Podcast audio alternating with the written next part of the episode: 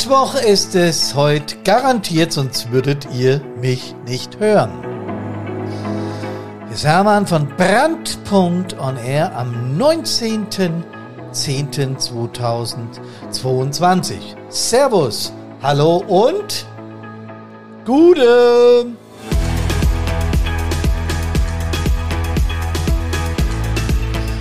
Gute! Es ist immer wieder gleich, wenn ich in Verbände, in Feuerwehren, in Institutionen komme und dort einen Vortrag oder einen Workshop mache.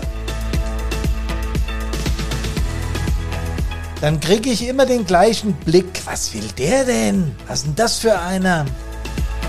Tanzt der seinen Namen in den Sand oder was ist denn das für ein Typ? Und wenn ich dann erzähle, dass ich von der Feuerwehr bin und wie viel Feuerwehrerfahrung ich habe, dann ist alles wieder gut. Das Ganze hat also etwas mit Psychologie zu tun.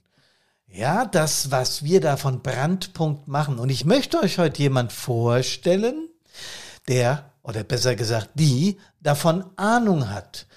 Wir sind im Podcast Nummer 204. Es geht heute um Psychologie in der Feuerwehr. Ein Brandpunkt hat eine ganze Menge mit Psychologie zu tun. Das ist halt die Grundwissenschaft nach der wir unsere Ausarbeitung, all das, was wir tun, richten. Und diejenige, die ich hier bei mir habe, die heißt Tabea Dietmann und das ist unsere neue Praktikantin von Brandpunkt. Da sind wir sehr, sehr stolz und sehr, sehr froh, dass sie bei uns ist. Hallo Tabea, grüß dich. Hi Hermann. Die Tabea ist schon relativ lange bei uns. Wie lang, Tabea? Seit einem Tag, jetzt genau. seit gestern. Und dann habe ich sie gleich damit überfallen, dass sie Bestandteil und Hauptrolle des heutigen Podcasts sein wird. Und sie hat sofort gesagt, klar, mache ich. Tabea, willst du uns mal erzählen, wer du bist? Jo, sehr gerne. Ich bin Tabea, wie schon angekündigt. Äh, ich studiere Psychologie aktuell im fünften Semester in Österreich, also in Innsbruck und ja, ich bin 19 Jahre alt und tatsächlich selbst auch bei der Feuerwehr. 19 Jahre alt und eben, wenn ich das recht verstanden habe, fünften Semester. Das ist richtig, ja. Das heißt, kurz und knapp gesagt, eine Vollstreberin. Ja, ja Tabea, das ist ja wirklich ungewöhnlich, im 19. Lebensjahr schon im fünften Semester zu sein. Hast du so früh dein Abi gemacht?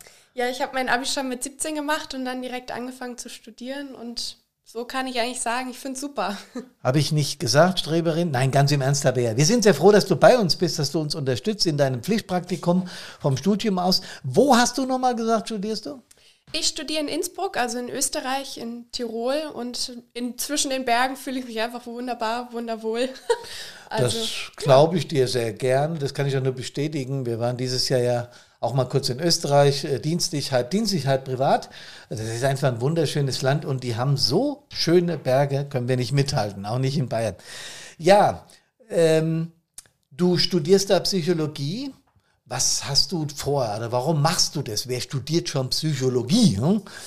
Also die Idee der Psychologie ist bei mir schon recht äh, alt, sage ich mal so. Ich wollte schon seit ich zwölf war eben Psychologie studieren und dachte anfangs auch erst, ja, ich möchte dann damit therapieren und alles. Und ich finde das wahnsinnig spannend, auch nach wie vor. Jedoch weiß ich jetzt schon durch äh, gewisse Praktika etc., dass ich eher in die Wirtschaft damit gehen möchte. Das heißt eher so in den Verkauf und wie man jetzt Marketing gestaltet und das eben psychologisch so aufbaut, dass natürlich Produkte und äh, Sachen und Firmen, Vereine etc. eben gekauft werden. Mhm. Welche Uni war das nochmal? Die Umet Tirol. Umet Tirol. Genau. Aha, was heißt das denn? Das weiß ich gar ja. nicht so genau. das ist wahrscheinlich eine Abkürzung für irgendeinen genau. längeren genau. psychologischen Begriff. Genau. Ne? Umständliche äh, Tabeas Dienstleistung, sowas genau. in der genau. Richtung. Ja, ist ja völlig Banane. Ähm, ja, wie kommt man dann, wenn ich dich das fragen darf, wie, wie, wie kommt man auf Österreich? Du, du bist ja hier aus der Gegend. Wo kommst du genau her? Ich komme aus Liederbach am Taunus, also hier im Nachbarort. Mhm. Und äh, wie gesagt, wollte ich echt schon sehr, sehr lange Psychologie studieren. Okay. Und da hat es aber leider mit dem NC nicht so ganz hingehauen im Aha. Abi. Da braucht man ja dann doch so einen Schnitt von 1,3 Maximum. Aha. Und äh, den hatte ich leider nicht ganz. Okay, und okay. da bin ich dann nach Österreich ausgewichen über Aufnahmetests und sonstige Verfahren ist es da eben möglich. Das ist ja sehr, sehr clever, Tabea. Und äh, ja, hätte ich, wenn ich das damals gewusst hätte, wahrscheinlich genauso gemacht. Ähm, äh, also finde ich völlig in Ordnung. Und äh, Hall in Tirol oder, oder in Tirol selber, da hast du dann wahrscheinlich, ja klar, hast du einen zweiten Wohnsitz, wo du dann halt lebst genau. während der Studienzeit. Ja. Ne? Aber es ist schon eine Gurkerei darunter und wieder hoch? Ja, das stimmt. Also der Hinweg ist schon recht lang mhm. immer, aber ich bin recht nah an der Stadt, also an mhm. Innsbruck mhm. selbst dran und damit ist man eigentlich super zentral überall. Ja, bevor wir auf deine Feuerwehrkarriere zu sprechen kommen, du hast gesagt, mit zwölf mit zwölf Jahren hast du schon gewusst, dass du in Richtung Psychologie willst. Also wenn ich das vergleiche, ich habe mit zwölf Jahren gewusst, dass wenn man zwei Bier zu viel trinkt, man in der Pubertät, also es einem sehr übel werden kann. Und ich habe angefangen, mich ernsthaft für Mittels zu interessieren. So, und du weißt mit zwölf Jahren, dass du Psychologie studieren willst. Was war denn damals dein Antrieb? Das gibt's doch gar nicht. Das ist eine Geschichte, die erzähle ich immer mal wieder. Die ist die hat, glaube ich, so kein anderer erlebt. ist jetzt auch nichts Spannendes, aber ich hatte eben, als ich zwölf war, mal eine Verletzung am, am Bein, weshalb ich eben am Sportunterricht in der Schule nicht mitmachen konnte für ein mhm. halbes Jahr. Mhm. Und da habe ich mich natürlich immer ganz viel mit meiner Sportlehrerin unterhalten. Und die konnte sich die Namen meiner Mitschüler nicht merken und hat dann immer gefragt, wer, wer waren das und wie, wie erkennst du die Leute und so. Und dann habe ich ihr immer erzählt, das ist der, der trägt immer ein rotes T-Shirt und der verhält sich beim Fußball immer so, beim Basketball aber so. Aha. Und da meinte sie dann, boah, wenn du nicht mal später irgendwie Psychologie studierst oder was in dem Bereich machst, dann weiß ich auch nicht weiter. Und dann habe ich mal ein bisschen recherchiert zu Hause und dann wurde es das eigentlich. Äh, und das war mit zwölf? Ja. Und du wolltest nicht lieber mit deinen äh, Schulkameradinnen losziehen und äh, Nee, was macht man mit zwölf? Neue Klamotten kaufen oder sowas? Das eine schließt das andere ja nicht aus. Ah, ich wollte doch sagen, da seid ihr doch äh, prädestiniert für. Jetzt werde ich ein bisschen stereotyp. Ich glaube, das sollte ich lassen. Aber was mich noch interessiert, ähm, du hast von der Feuerwehrkarriere gesprochen. Wie sieht die denn oder sah die denn bei dir aus? Also ich war neun, als bei uns im Ort eben die Kinderfeuerwehr gegründet wurde und da wurde ich dann direkt natürlich auch Mitglied, weil mhm. die, meine ganze Familie eben bei der Feuerwehr ist und so wurde ich eigentlich schon da in dieses Milieu hereingeboren, sag ich mal. Das Blaulichtmilieu. Und, genau. Mhm. und ähm, da ja, habe ich dann eben schon Kinderfeuerwehr mitgemacht. Dann, als es soweit war, kam ich dann in die Jugendfeuerwehr, habe mhm. dort bei sämtlichen Wettbewerben mitgemacht, auch meine Leistungsspange gemacht, sogar schon mehrmals gemacht, ohne dass sie mir auch angerechnet werden konnte etc. Also da äh, schon, schon einiges mit der Jugendfeuerwehr einige Jahre lang gemacht. Mhm. Und jetzt bin ich auch, äh, seit ich 17 war, eben bei der, in der Einsatzabteilung. Hast du schon Lehrgänge gemacht? Nee, leider nicht, weil da war dann Corona und dann und bin Studium. ich ja umgezogen mhm. und dann, ja, leider nein. Hast du auch vor, dann in Österreich irgendwie aktiv zu sein oder schließt sich das aus, Uni und Feuerwehr? Das ist so ein Thema.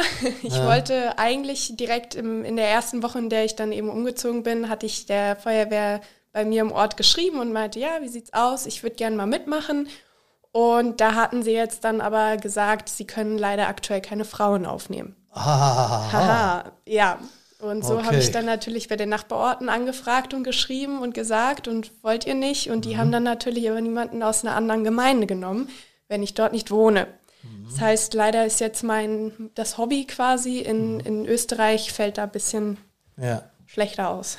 Okay, okay. Äh, ja, ich glaube, über das Thema, dass eine Feuerwehr keine Frauen aufnimmt, könnten wir jetzt stundenlang diskutieren. Das hat sicher auch was mit Psychologie zu tun, liebe Tabea. Aber das ist ein Thema, dem können wir uns gerne ein anderes Mal widmen, weil du wirst ja eine ganze Zeit lang bei uns sein. Wie lange wirst du ja. bei uns bleiben in etwa? Also wir haben einen, einen Pflichtrahmen, der ungefähr drei bis vier Monate umfasst. Und aber ich meine, ich könnte mir zum Beispiel auch vorstellen, dann gerne noch weiter zu helfen, länger zu helfen. Ja, wenn ich das äh, als äh, Geschäftsführer von Brandpunkt oder mit der Carina gemeinsam betrachte, die Tabea ist den zweiten Tag da, im Prinzip schon voll integriert, weiß schon, wie der Laden läuft und wird dann auch mit mir mal rausfahren, wenn mal Vorträge oder Workshops sind damit die Feuerwehrleute in Hessen und darüber hinaus dich mal kennenlernen. Sehr, sehr schön. Du hast gerade gesagt, dass deine Feuerwehrkarriere im Blaulichtmilieu auch äh, verwandtschaftsmäßig angetriggert wurde. Wie darf ich das verstehen? Also mein Vater ist, glaube ich, auch selbst seit er irgendwie 13 war mit in der Jugendfeuerwehr gewesen und dann auch bei, bei uns im Ort ein paar Jahre Gemeindebrandinspektor gewesen. Und dann wurde meine Mutter eben die erste Frau im Ort, ich glaube jetzt vor 27 Jahren. Und ähm, ja, dann wurden meine Schwester und ich geboren und nicht anders aufgezogen. Also wir wurden dann wirklich da von Tag eins mit zu jeder Veranstaltung genommen und kennen dann dementsprechend auch die Leute und ja, ist super. Und äh, ja, das, äh, ich wusste das natürlich, aber wir müssen ja unserer Zuhörerschaft auch klar machen, woher wir uns kennen. Dein Papa und ich, wir haben relativ viele Einsätze miteinander gefahren, weil es ist eine Nachbarkommune von uns, Liederbach von Bad Soden, und wir haben uns gegenseitig unterstützt. Und ich war zur gleichen Zeit äh, 01 in Bad Soden wie der Uli. Liebe Grüße an deinen Dad und an deine Mama, wie der Uli äh, 01 in Liederbach in der Nachbarkommune war. Und so kennen wir uns und so kam das auch zustande, dass er uns gefragt hat oder du uns angeschrieben hast, ob wir uns vorstellen könnten, ein Praktikum zu machen, weil du ja Psychologie studierst und weil Brandpunkt ganz viel mit mentalen, mit seelischen Themen zu tun hat, was ja absolut von der Grundtheorie, von der Wissenschaft her mit der Psychologie zu tun hat. Hätten wir das auch geklärt. Was bedeutet eigentlich, mal abgesehen davon, dass deine Familie dich da reingeschubst hat, Feuerwehr für dich? So im, im, im, im theoretischen und im praktischen Sinne. Was, was bedeutet dir Feuerwehr? Also für mich persönlich ist es einfach die Kameradschaft, die man überall erlebt. Ich habe jetzt zum Beispiel auch in der Schule dann Leute getroffen, die eben in ganz anderen Orten bei der Feuerwehr sind und man hat direkt Gesprächsthemen, man weiß irgendwie, man ist miteinander verbunden auf eine gewisse Weise und man hat auch immer irgendwelche Erfahrungen, die man eben teilen kann und damit ist diese Kameradschaft, die überall herrscht, also ob jetzt hier in Deutschland oder in Amerika oder wo auch immer, ist immer immer irgendwie vorhanden, ist immer da. Das ist äh, sehr schön, dass du das sagst, denn zum einen, es hat zwei Gründe, warum mir das gefällt. Äh, der erste Grund ist, dass Kameradschaft ja in irgendeiner Form urmilitärisch besetzt ist und auch bei uns durch den, durch den Krieg, durch die Nazis und durch viele andere Geschichten irgendwie einen, einen schlechten Touch hatte. Aber tatsächlich bedeutet Kameradschaft ja Zusammenhalt, so genau wie du es erklärt hast. Und das ist einer der stärksten Motivatoren. Wir haben mit unserem E-Learning damals mit Psychologen Umfragen gemacht, was der stärkste Motivator in Feuerwehren ist. Das ist genau, was du gesagt hast, Zusammenhalt, Technikbegeisterung, äh, der Wunsch helfen zu können. Aber der stärkste Motivator war Kameradschaft. Und wenn man jetzt überlegt, wenn man in der Jugendfeuerwehr ist, dann ist diese Freundschaft, diese Kameradschaft unter den Kids ja wirklich spürbar. Ne? Das dreht sich dann ein bisschen, wenn sie aktiv werden, weil dann ist der Fokus auf das Helfen wollen, auf die eigentliche äh, Tätigkeit in der Feuerwehrkarriere auch dann sehr zielführend, also ein ganz starker Motivator. Aber das ist toll, wenn junge Menschen diesen Begriff benutzen, weil er ist grundsätzlich, wenn er denn nicht missbraucht wird, positiv besetzt. Ja, und wie gesagt, ich habe gerade gesagt, du hast ja an Einsätzen jetzt noch nicht so viel Erfahrung, hast ja noch keinen Grundlehrgang und so, das brauchst du dann erstmal alles. Okay, dann müssen wir in Österreich nochmal gucken. Ich kenne zufällig den einen der, der Führungskräfte aus dem Vorstand des österreichischen Feuerwehrverbandes, wo wir dich da unterbringen. Nein, ganz im Ernst, irgendwie wird das schon funktionieren und wenn nicht, machst du deinen Grundlehrgang hier, wenn du mal eine Studienpause hast hier in, in Hessen. So ist das. Genau. Du hast dich ja jetzt im Fach Psychologie äh, sagen wir mal, fast dagegen entschieden, in die therapeutische Ecke zu gehen, da wo ich herkomme, ja, also Psychotherapeut, sondern du möchtest mehr in die Wirtschaftspsychologie. Habe ich das richtig verstanden? Das ist richtig, genau. Also eher in den, in den Verkauf und das Marketing. Aha. Was bedeutet das? Was macht man denn da? Also, also um was geht es da eigentlich? Ja, man würde eben schauen, quasi welches Produkt man vermarkten möchte was natürlich die Zielgruppe ist, wer wie am besten angesprochen wird, ob man jetzt vielleicht eher die ältere Gesellschaft über Fernsehwerbung und Zeitungen erreicht oder eben junge Leute über soziale Netzwerke, alles Mögliche eben, wie man wen am besten anspricht und natürlich auch, wie man das Produkt am besten designt, um es verkaufen zu können. Zum Beispiel Aha. sind ja auch Autos, auch Feuerwehrautos. Autos haben immer ein Gesicht. Und dieses Gesicht kann freundlich sein oder kann böse sein oder eben Für mich ist ein Feuerwehrauto einfach ein freundliches, helfendes Gesicht. Ah, dann nehme ich an, dass so ein Lamborghini, so ein Ferrari, so eine Genau. Karre, die ich gut finde, eher ein aggressives, böses Gesicht Genau, haben die muss, kommt oder? von hinten böse an und dann macht man direkt freiwillig Platz. Ich habe noch keinen gefahren, aber ich kann es mir lebhaft vorstellen und man kriegt auch einen leichten Bleifuß, glaube ich, wenn man so in der Kiste sitzt, weil die ja schon richtig cool klingen. Ne? Ja. Aber das ist ein interessanter Aspekt, habe ich noch nie drüber nachgedacht. Ich weiß natürlich, dass die Werbung uns bestimmte Dinge suggeriert, damit wir sie kaufen. Und ich weiß auch, dass das sehr erfolgreich ist. Stimmt es? Das ist wahnsinnig erfolgreich. Also jetzt zum Beispiel eben bei Autos, wie du sagst, von wegen hier, Aha. ich will aber jetzt den Porsche fahren, weil der so böse guckt oder Ja. sonstiges. Allein, dass ein, ein Kugelschreiber ein bisschen schwerer ist und leichter schreibt, ist für uns schon direkt ein Kriterium, bei dem wir sagen, das fühlt sich hochwertig an und damit möchte ich den kaufen. Damit möchte ich damit schreiben. Der muss dann nicht mal hochwertig sein, Überhaupt nicht. sondern der muss nur diese Attribute haben, also schwerer Genau. und leicht schreiben. Ja, stimmt, hätte ich jetzt auch sofort genommen. Ja. Hey, 100 Prozent. Und ich muss auch ehrlich sagen, ich habe früher nicht begriffen, es hat mich geradezu, wenn ich das mal mit diesem Wort beschreiben darf, angekotzt. Es gibt so eine Werbung, die kommt immer und immer wieder und ich finde die unglaublich nervig. Meinst du, ich komme jetzt drauf, wie der Typ heißt? Das ist so ein Typ, der seine eigene Firma bewirbt und der so ganz furchtbare äh, Seidenbacher, jetzt habe ich Seidenbacher, das wiederholt er dann 800 Ja. Mal und ich denke jedes Mal, was bist du für ein Depp, ja? Aber komischerweise, der Begriff bleibt dann im Ohr. Absolut, auch die, die Betonung und alles Mhm. dahinter. Man hat immer direkt ein Bild im Kopf und sobald man im Supermarkt steht und das sieht, denkt man an die Werbung und denkt sich, ah ja, wenn es schon in der Werbung ist, dann kann ich es doch auch mal probieren. Ja, und dann kann es ja auch so schlecht nicht sein, wenn es so beworben wird. Ne? Genau. Also das ist ja, ich hätte fast gesagt, das hat was mit Psychologie zu tun. Tabea, aber genau darum geht's ja heute. Ähm, das ist unglaublich, wie wir beeinflussbar sind. Ne? Ähm, ich habe auch gedacht, oder ich habe immer früher gedacht, na, Werbung kann mich nicht beeindrucken. Ihr könnt so viel erzählen und schreiben, wie ihr wollt. Und doch, das Unterbewusstsein frisst die Botschaft und irgendwann kaufst du auch danach. Ja, absolut. Hast du eine Erklärung, warum das so ist? Naja, also wie beschrieben eigentlich, dadurch, dass man sowas eben immer wieder mitbekommt, es Mhm. gibt auch Effekte, die eben beschreiben oder erklären, dass gerade wenn man etwas regelmäßig sieht, umso häufiger man etwas sieht oder hört oder anfasst etc., dann gefällt es einem irgendwann. Man kann ein Lied hundertmal hören und man sagt, nee, ist nicht mein, mein Genre oder was. Mhm. Und beim 101. Mal, da gibt es ja dann noch dieses Lied Tausend und eine Nacht, so und es hat Ja. Zoom gemacht. Irgendwann macht's Klick und man findet es doch gar nicht mehr so schlimm. Ja. Und dadurch, dass man das wirklich immer in der Werbung hört oder immer im Supermarkt sieht, will man es dann irgendwann doch auch haben. Ja, bin ich völlig bei dir und das weiß ich äh, aus meinem aus meinem zweitliebsten Hobby äh, der Musik. Wenn ich ein neues Stück singen soll in der Band, dann muss ich das natürlich ablesen. Bis zum 30. Mal, bis wir es so lange geprobt haben. A sitzt dann musikalisch, also auf der Gitarre, die Einsätze stimmen und ich weiß auch plötzlich den Text auswendig, obwohl ich es nie aktiv gelernt habe. Ja. Es setzt sich da einfach im Unterbewusstsein irgendwann fest. Wenn ich ehrlich bin, wollte ich auch genau auf diesen Punkt raus. Aber erst nochmal, bevor wir auf diesen Punkt in der Feuerwehr zu sprechen kommen, das ist ja eine Riesenbranche, die da mit Werbung wahnsinnig viel Geld verdient, oder? Ja, so ist das. Ja, und äh, ja, ob wir wollen oder nicht, wir lassen uns davon beeinflussen. Und da komme ich halt auf mein Thema. Das hat ja was mit, mit mentaler Stärke, das hat ja was mit unserem Unterbewusstsein zu tun. In, in den Workshops erkläre ich immer, Tabea, wirst du auch noch mitbekommen, dass äh, die Menschen glauben, dass wir alles nach der Ratio ausrichten, nach unserem Neokortex. Das ist der größte Teil unseres Gehirns, von dem wir aber nur 5% nutzen.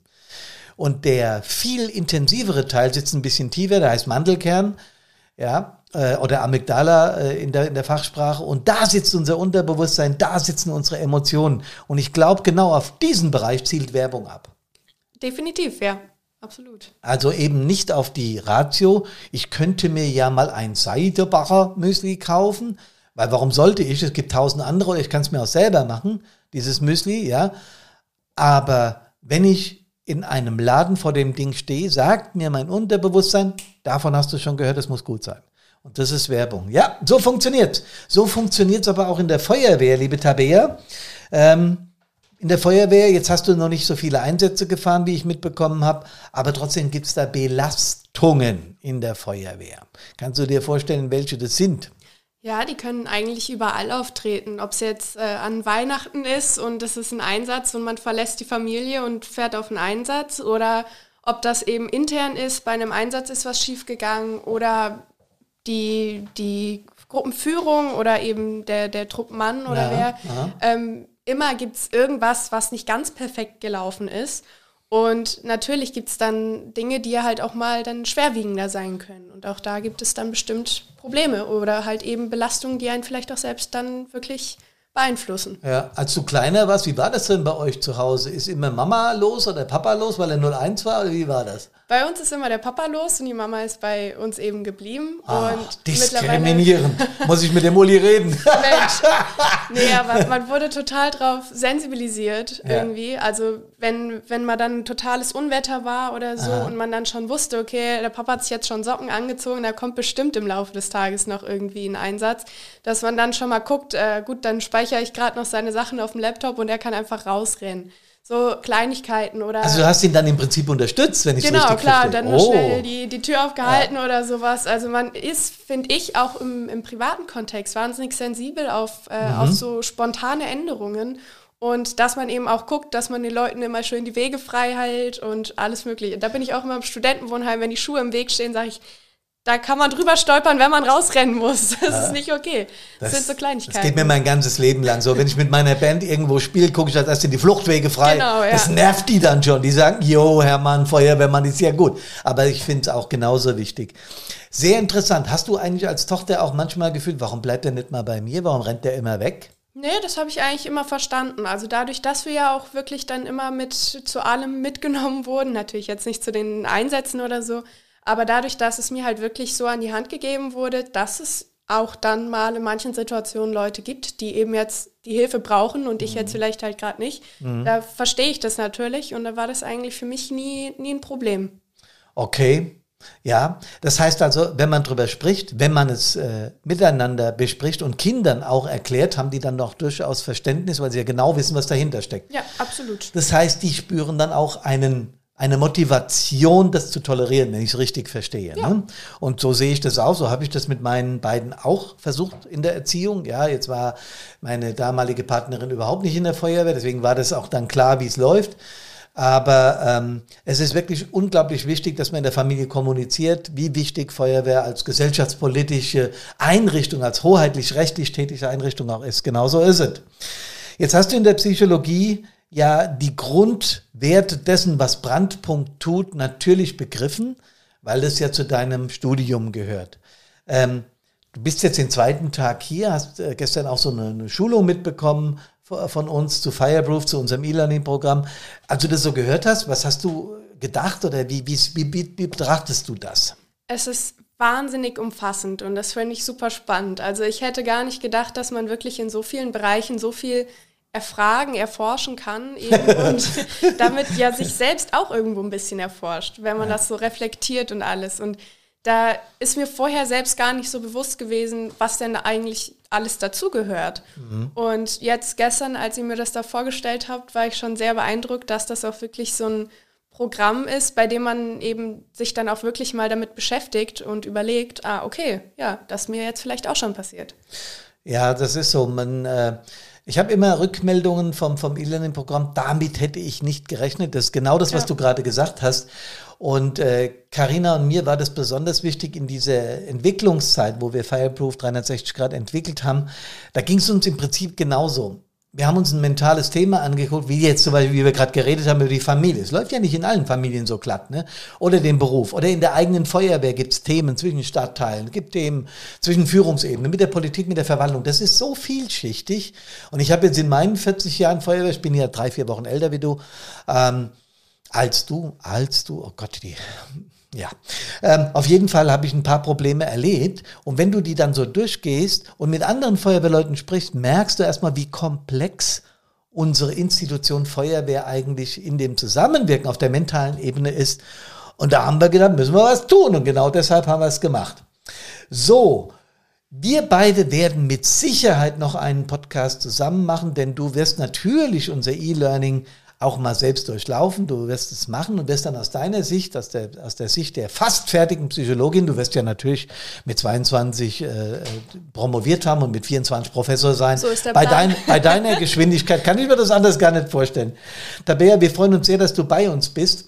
Ähm, aber wenn ich dich jetzt frage, ob du früher bereits darüber nachgedacht hast, was Feuerwehr eigentlich auch mit Psychologie zu tun haben könnte. Hast du darüber nachgedacht? Überhaupt nicht, gar nicht. Nein? Also ich finde es aber wahnsinnig spannend, eben das zu verknüpfen. Und jetzt auch immer, wenn, wenn mich Kommilitonen fragen, ja, was machst du in deinem Praktikum, sage ich halt immer wieder, es ist eine wahnsinnige Gelegenheit, sein Hobby und sein berufliches Interesse einfach auch zu vermixen. Und damit auch irgendwie dann natürlich was für sich privat mitzunehmen, weil, wie gesagt, habe ich vorher noch nicht drüber nachgedacht. Und genau deshalb freuen wir uns wirklich sehr, hier das ganze Brandpunkt-Team mit den festen Mitarbeitern und mit denen, die äh, mit uns zusammenarbeiten, dass du bei uns bist. Tabea, vielen Dank für diesen Einstieg. Wie gesagt, man wird noch mehr von dir hören, da bin ich ganz sicher. Ich hoffe es. Toll, dass du bei uns bist. Und ihr anderen kommt gesund an Geist und Seele aus allen Einsätzen wieder nach Hause. Servus, hallo und Gude. Sag's auch mal. Gute!